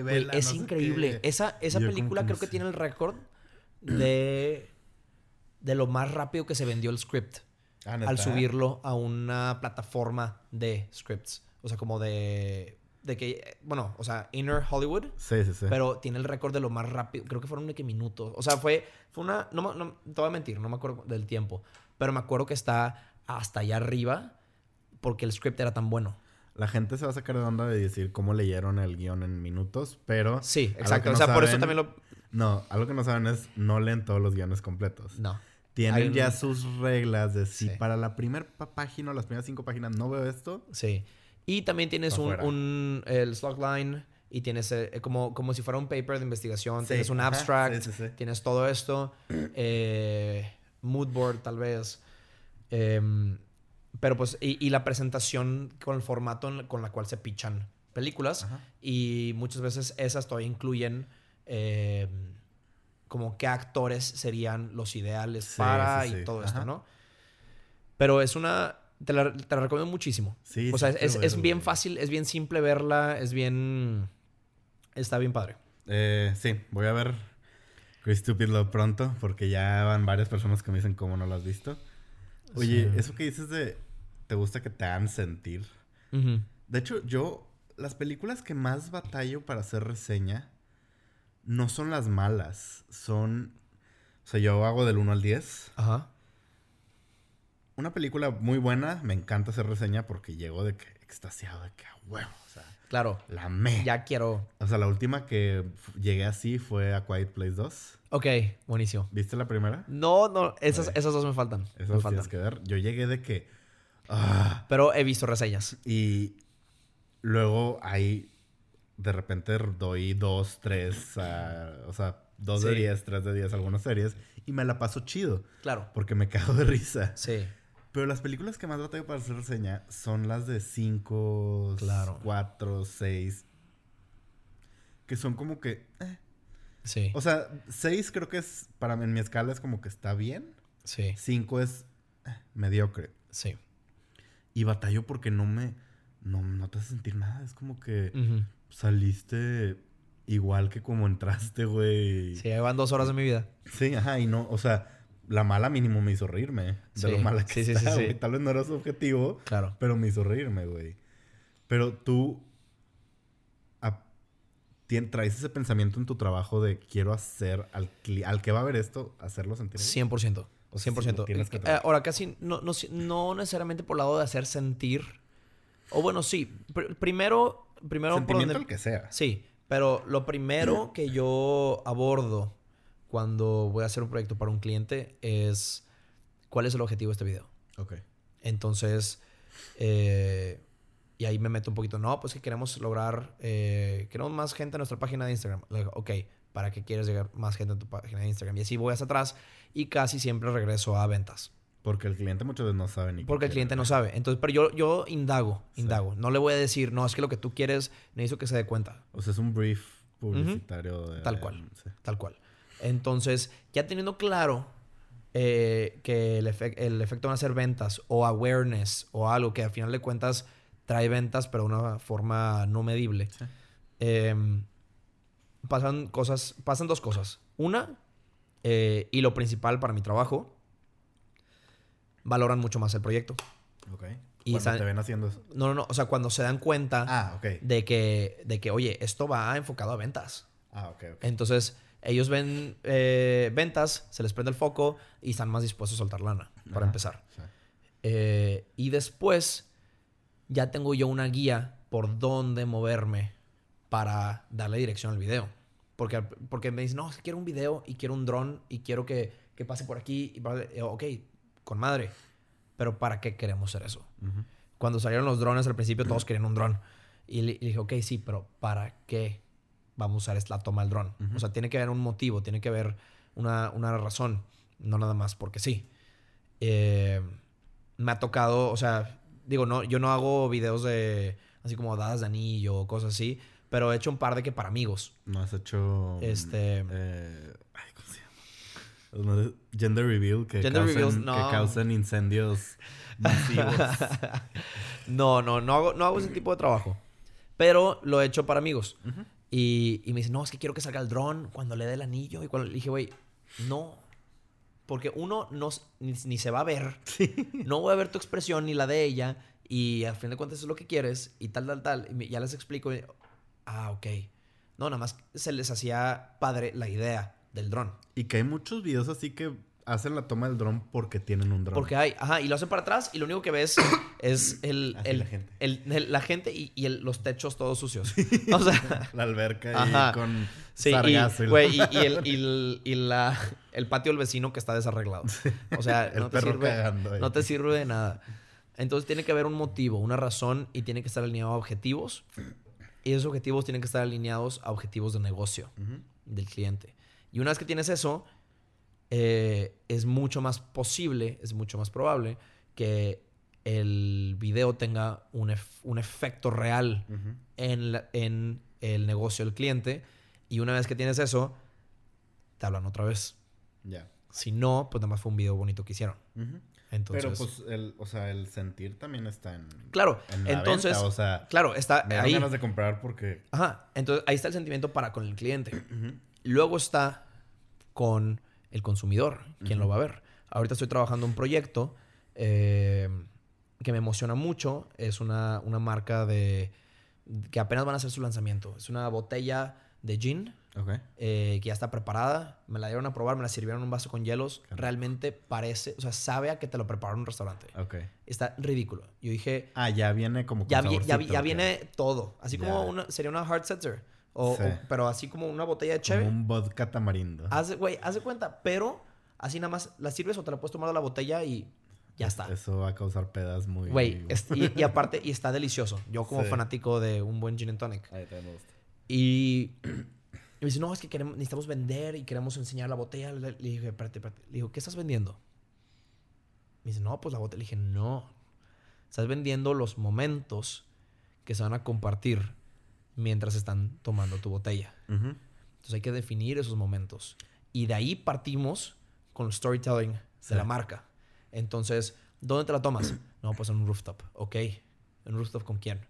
No, pues eh, con mis amigos o en un juevesitos. o En un tal- ok, ok. Entonces ya empezamos a construir de ahí. Y ya podemos empezar a contar algo con lo que se va a identificar cierto mercado. Sí. Ahora, tienes que tener mucho cuidado de que ese mercado al que le estás vendiendo esta idea sea el mercado que realmente lo compraría. Entonces ahí, ahí te metes ya más en temas de marketing, en temas de todo esto, pero, pero pues lo tienes que hacer. Sí. Si no, si no hay, no hay sustento o no hay un por qué hacer ese, ese video. Que regreso a ahorita que hablamos de, de Interstellar, que tú dijiste es una historia de amor disfrazada de algo de sci-fi, una historia de familia, amor de familia, lo que como Sí. quieras verlo, depende de qué personaje, que se pudo haber contado de maneras mucho más sencillas, Claro. pero este güey quería hacerlo en el espacio y con hoyos Sí, negros y así, claro. y tiene que haber una justificación detrás de, o sea, es yo yo ya lo he dicho antes, es la historia más la película más personal de Nolan, Ajá. pero lo hace en otra galaxia y en hoyos En un hoyo negro. madre. Pero no es por nada, o sea, no es nada más porque se vea bonito. o No, sea, claro, hay un... Tiene, tiene, digo, ahorita no nos vamos a poner a analizar Interstellar, Sí, pero el punto es que tiene su porqué. claro. Tiene su manera de entregar ese mensaje y que creo que es lo que buscas tú como... Claro. A, a otros niveles. Sí, no, no, no. Pero... No, me gusta buscar esas conexiones. Definitivamente. Cre- Creo que un, una- un objetivo de este podcast era eso, como encontrar esas medio, Claro. medio conexiones. Ahí después escucha el de Peña que salió esta semana, pero el güey dijo, yo me identifico con Thanos. Por- y, y luego llegamos a que Thanos tumbó, digo, destruyó para reconstruir un mundo mejor y así. Ajá. Y Peña, este güey, es arquitecto. Y él cree mucho en la arquitectura como ambiental, o sea, Ajá. y entonces dijimos, güey, pues tú eres como Thanos estás destruyendo Sí. para reconstruir de una mejor manera. Claro, Y fue claro. como que el güey de que, no mames, soy Thanos. entonces me, me gusta hacer eso, por eso, por eso hago las preguntas que están sencillas, pero siento que llegan a, después a cosas cool. Y con eso pasamos a la segunda película favorita de la infancia. Ah, de la esa era la otra pregunta. Híjole. Puede ser, o sea, No, no, no. Es que ya eh, las tengo. Eh, la primera es Hércules. ay, mi favorita. Híjole. Ay, no sabes cómo. Todavía me hace bien feliz. Que ahorita estás como Hércules, te dirían. Te llegan comentarios Este- así de esos a veces. No, no has visto mis DMs, güey. O sea, hay, hay cada cosa por ahí. Hay cada cosa por ahí. Subes Eh, una rutina y te llueve ahí. Sí, pero, pero, ¿sabes? Hasta eso, para, pequeño paréntesis, mis DMs eh, están bien, bien portados. Sí, O son madreadas. o Sí, sí, son madreadas todo, pero en ocasiones sí he expuesto, sin, sin poner el nombre de la persona ni nada, Ah. pero sí he visto, eh, así yo no juego. Ah, ok. Sí, sí, sí. Entonces, y, o, o incluso comentarios en mis fotos, le respondo, eh, borra eso, quítame la, o sea, evítame la pena de bloquearte. sí. Y, y otra gente lo ve. Entonces, saben que conmigo así no. Entonces ya... Perdón por decirte Hércules. No, hombre, no, hombre, no, hombre. A mí me encanta esa película por, por el desarrollo del personaje. O sea, realmente, a ver, obviamente yo no pensaba eso de chiquito. No. Nada más. Nada más. eh, se acababa la película, sacaba el VHS, le ponía rewind, le volvió a poner. VHS, gente, Ah. es el medio por el que veíamos películas de chiquitos. Los cuadrados, los rectángulos Un de este cassette. vuelo que le dábamos vueltas. Se tenía que regresar. Se tenía el- que regresar. La, la película. Sí. Esa y la del Rey León, yo las tenía. Y Toy Story. O sea, ¿te gusta mucho cómo, volviendo a Hércules, cómo... O sea, no, no solo crece... ¿Te das cuenta cómo crece físicamente? Ah, no, no, no, pero, o sea, crece- es claro. una metáfora por cómo Definitivamente, crece definitivamente. Y, Porque- y todo, o sea, y el score eh, de Michael Bolton, Ajá. de I Can Go the Distance, Sí, la, la, está, sí, las- híjole. Yo siempre he dicho, si hace un live action de Hércules, solo por favor, las canciones. Por favor. Puede salir algo tan cool, güey. Increíble. La, la, increíble. la canción del principio de... From Na, Hero na, to... No, no es del principio, pero la From Sí, Hero to Hero to Zero.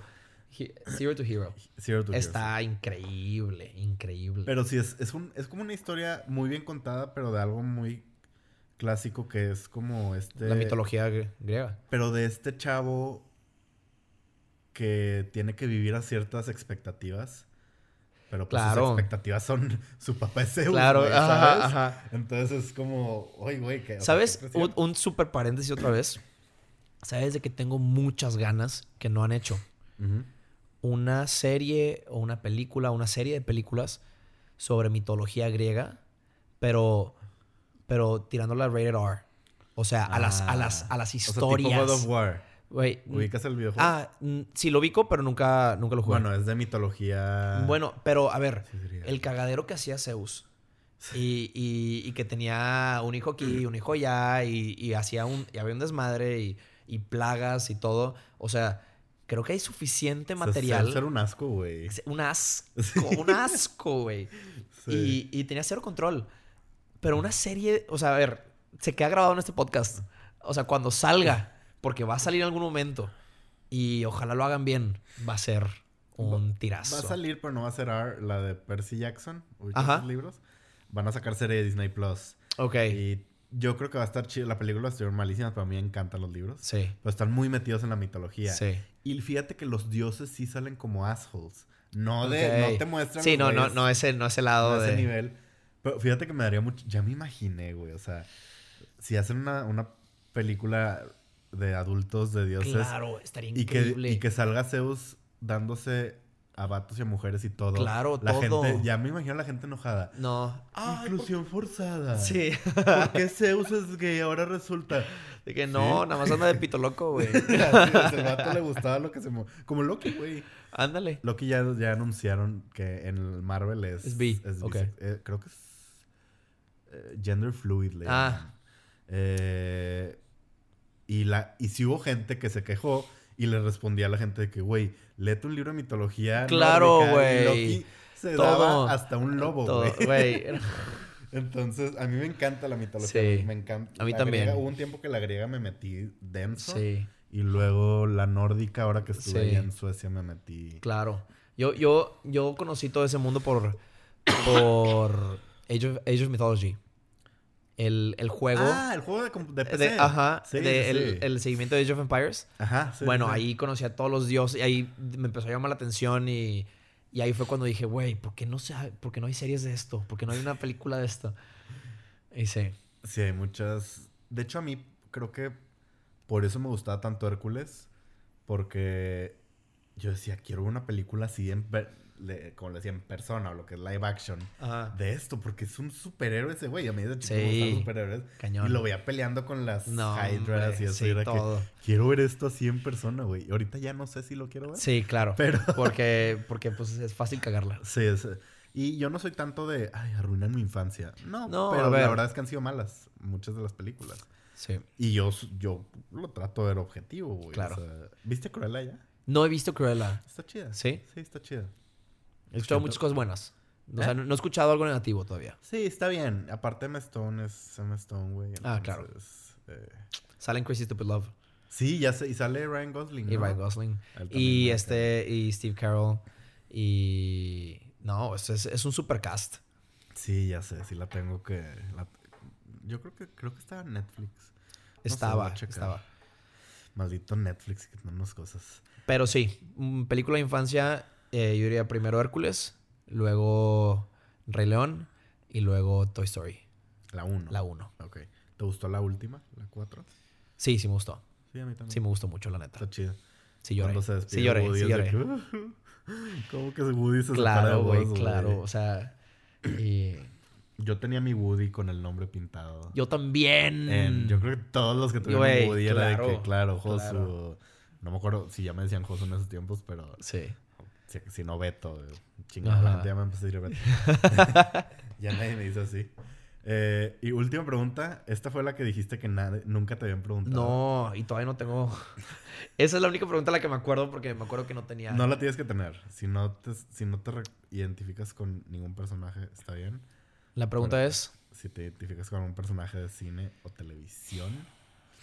O Una de vez- La cultura general. La cultura pop. Mientras no Una- sea Donald Trump. o algo Sí, así. no mames.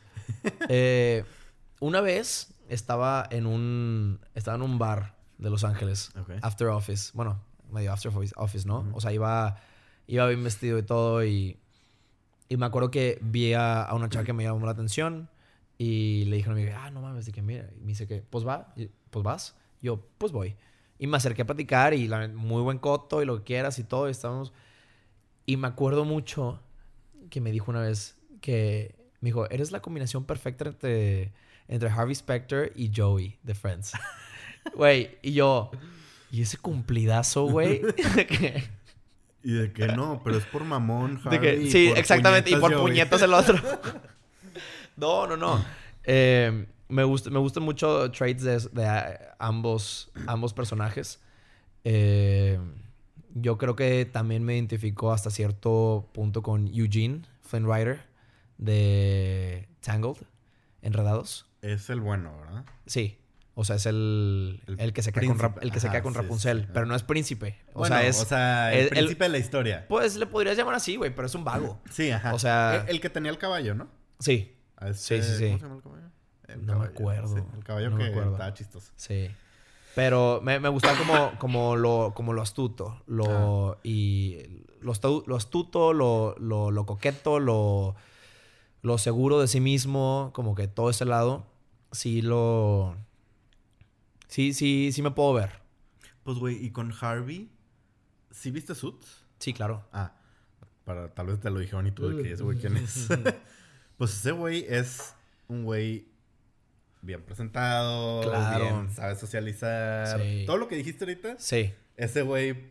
Güey, ese, ese vato lo tiene, pero. Ajá. Claro. Porque de lo primero que le dice al otro güey es. ¿Qué pedo con ese traje, no? ah, claro, claro. Que era de que es super skinny o algo así. Sí, sí, sí, sí, sí. Skinny jeans. Eh, pero. Obviamente es, es un personaje muy bien construido. Porque no es porque tiene sus, sus defectos muy claros. Sí. Entonces, eh, y es lo que hace un buen personaje. O sea, es un personaje tridimensional. no, no, es, no es perfecto, no nada. Em, pero pues claro que me, me, me llama la atención cómo, cómo, entra a un cuarto y, y comanda respeto. Sí, ajá. Y impone. Impone y cómo lleva una conversación pero luego también como, como es muy bueno para, no sé cómo llamarle, como banter. Como... ¿Como madreada? Pues sí, como madreada, pero, pero inteligente. Como, ah, como... que siempre tiene un, un... Siempre te la puede regresar. Siempre... ¿Como chingaquedito? Pues como chingaquedito, pero, pero light. Sí. Entonces... Chingaqueditito. Ajá. Pero siempre con... siempre muy atinado. Siempre con mucho... Con coco. Ajá. ¿Sabes? Y eso me gusta muchísimo. Pues ahí está tú, ya ves, si tuviste personajes. sí, sí. Es, la neta, es que está un poco mamador decir un güey así.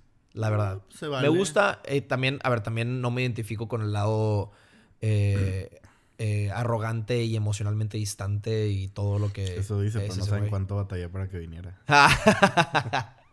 no, pues es que, o sea, pero de hecho, no me acuerdo quién me dijo cuando le hice la pregunta y me dijo de que, güey esa es una pregunta de terapia. sí, güey. Tienes que conocer. hay, un poco de introspección que hacer. sí, totalmente, güey. Y digo, si te identificas con ciertas cosas malas de, o negativas. También se vale, también se vale. Pero, pero sí, definitivamente no me identifico con, con este personaje por el lado de emocionalmente distante y de, y de todo ese lado, porque la neta no soy yo. Ni andarías con tu secretaria. No tengo secretaria. Andan, ¿no? No sé, no sé, no la terminé. Yo tampoco, es que yo no, me acuerdo que había como un... Sí, había un pequeño... Había tensión. Sí, probablemente algunos de ustedes sí, sí van a saber sí, en qué terminó. fans de Suits están ¿qué te pasa? No, pero es muy buena serie, muy buena serie. Sí, yo, yo no la terminé. Y Joey, ¿podría ser actor? ¿Tú? ¿Te ¿Sabes? gustaría? Híjole, me pregunté eso hace, hace unos años. Porque cuando estuve en, Los Ángeles terminé el periodo este de producción. Y, luego iba a empezar otro programa de filmmaking. Pero viendo el, el currículum, el, todo el syllabus, que de, eh, había como un 40% igual. Y yo dije, ni madres, no voy a volver a llevar de que algunas... Ah, de lo que ya habías llevado. De lo que ya había llevado en el de producción. Ya. Porque pues si hay pues, a ver, hay, una, hay una correlación muy fuerte. No llevaba nada de leyes o de producción hacia fondo, nada. Entonces yo llegué con, con la dirección de la universidad. Le dije, oye, espérame, no quiero hacer esto dos veces. De, ¿Qué más tienes? Déjame ver qué otro programa meto esa segunda parte del tiempo que voy a estar aquí. Había uno de edición, pero usaban Avid, un programa de edición que me caga. Que es el, el estándar de la industria, pero pero tienes que ser muy bueno. O sea, para mí ni a los tobillos a, Adobe. Pero pues ese es estándar. Entonces no lo que no tiene iMovie. Sí, ya sé, no mames. y y tenían una y habría había un programa justo en esos tiempos de actuación. Mm. Y yo dije, hmm, a ver qué tal. Dije, total aprendo a ver qué es, cómo es estar del otro lado de la cámara porque jamás en la vida. Y, y me empezó a gustar. Yo dije, ah, pues esto podría estar interesante. Y, y quieras o no, estaba...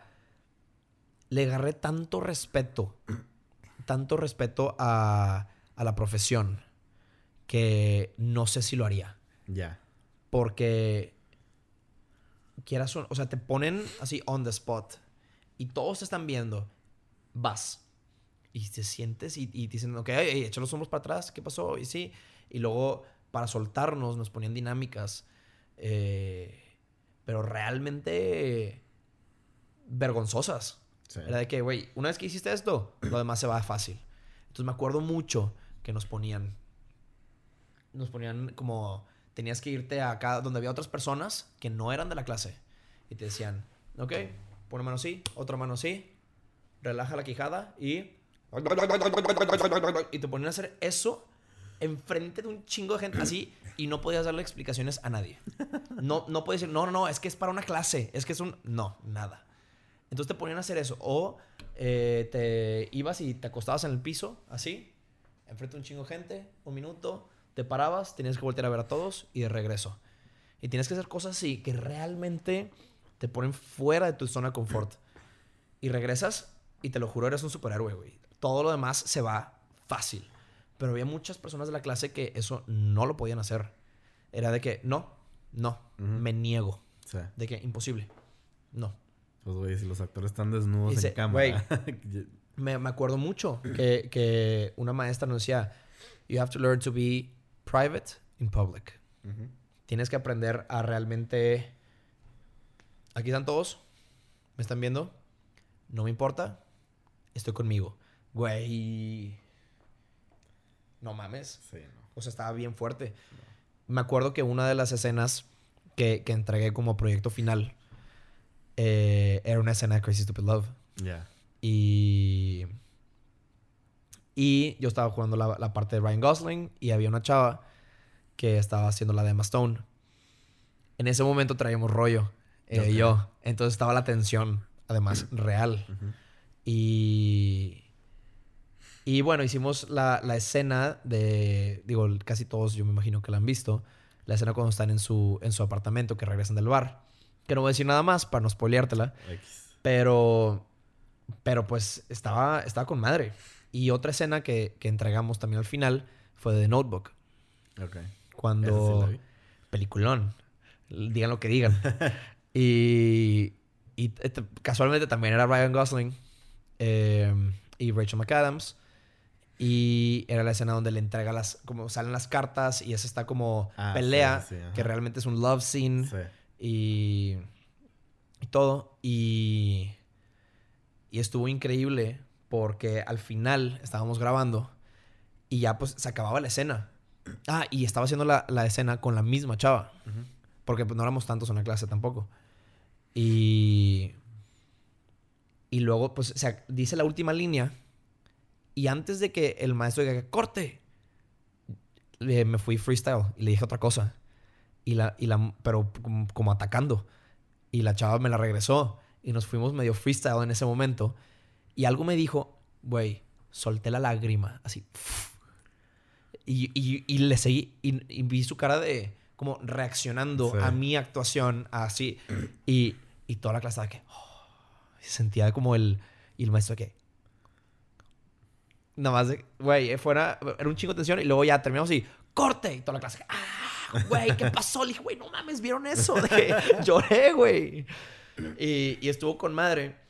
Pero al final, eh, el, un, llegó un director de casting a, a, una de nuestras clases que castea, pues, de las películas más grandes que hay.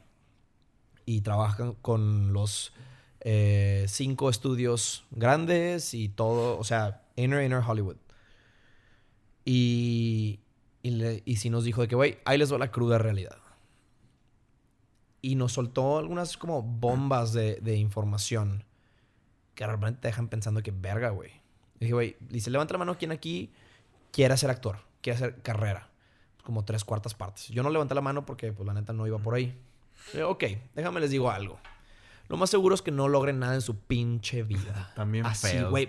No, no, no, güey. X eso, güey. Dicen, güey, mira, nada más déjame platicarte de que los odds, qué tan probable es que, que lo logres. Y luego, qué tan. Y así. Y, luego cuenta esta historia donde estaba como director de casting. Este güey antes era, era agente y uno de sus clientes era Christian Bale. Y, y, luego, y luego ya pasa a ser director de casting y bueno, en una de esas llega un... era, no, dijo que para qué película era, pero llega un actor y hace su parte, la, la, la, así, entrega su, su como CV Que de un lado es como todo lo que has hecho y de otro lado un headshot. Ajá. Una foto tuya de ese tamaño. Y la ve y falta información y no está bien formateada y como que, o sea, lo básico, ¿no? Y dice, ah, ok, muy bien, muy bien. Ese, no, eso sería todo. Te acompaño fuera. Lo cual no sucede. Lo acompaña y hasta que está en el centro de donde están toda la gente que estaba esperando para ese casting, lo hace tantito para un lado y le dice, no vales verga de que no vas a hacer nada en tu pinche vida en esta ¿Pero industria. No, actuado o fue no, real, güey. Real. Le dice, no vas a hacer nada en esta puta vida, en esta industria. Mejor consigue todo tu trabajo, güey, porque de aquí no vas a hacer nada, no vales nada, no nada. Así, dice, y el vato te dice, no me detuve hasta que empezó a llorar. Hasta que yo, hasta que lo quebré, dije, ya quedó. El mensaje es para todos. Y se vuelve a meter.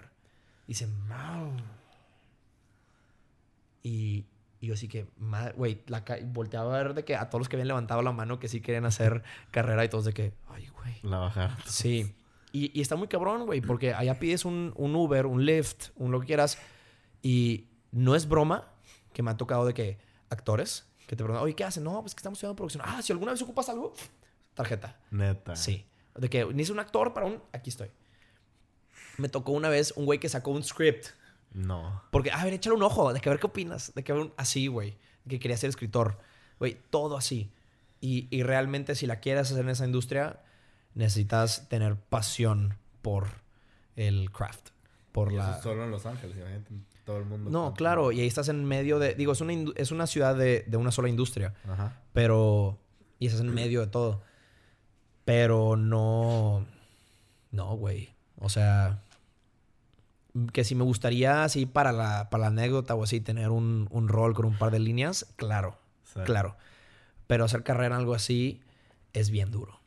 Es bien, bien duro. Yo creo que con esa historia tan dura vamos a cerrar. Excelente. Pero si les puedes decir algo motivacional antes de irnos, Para no terminar en esta nota. para no terminar tan... eh, yo creo que. ¿Alguna recomendación? Tú que estás... ¿Alguna recomendación? Yo creo que todos tenemos proyectos, todos tenemos cosas que queremos hacer. Eh, yo creo que lo más importante es un tema que, que tocamos eh, por ahí como a la mitad de no te hagas dependiente de necesitar algo para dar un siguiente paso. Entonces, así quieras hacer videos, no necesitas una mejor cámara. Así quieras eh, actuar, no necesitas eh, alguien que te dé un fast pass o alguien que te dé una entrada a no sé dónde. No, no, no. A ver, para eso tienes TikTok, para eso tienes Instagram. Sube tus, tus skits, sube tus monólogos. eh, ponte creativo. Porque, porque son industrias que requieren mucha creatividad. Entonces, si no lo estás haciendo desde ahorita, no lo vas a hacer después. Em, no necesitas nada más. No necesitas nada que no tengas ya. Para empezar.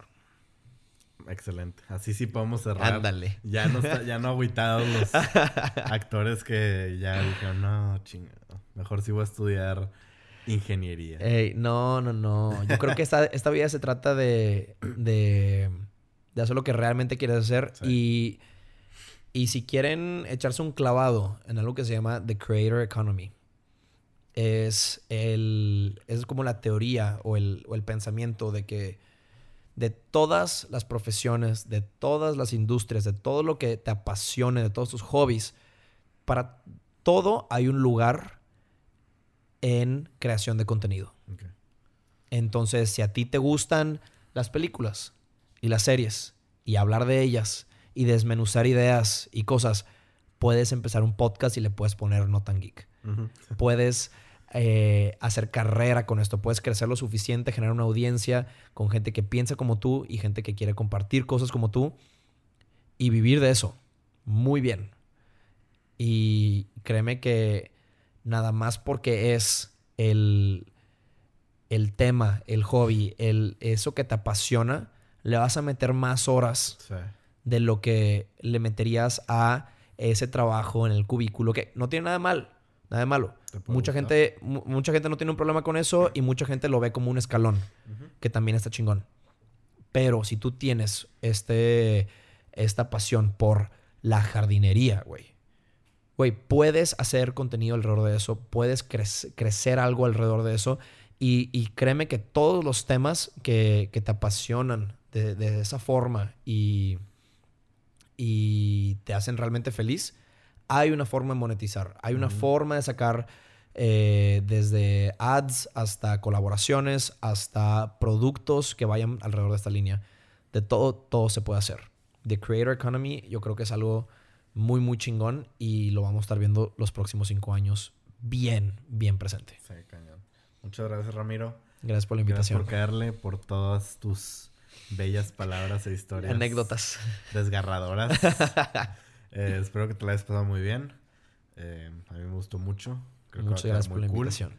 Y pues nada, yo creo que ya nos despedimos. Y pues nada. Eh, ahí te lo paso cuando esté. Claro que sí, yo lo comparto con mucho gusto.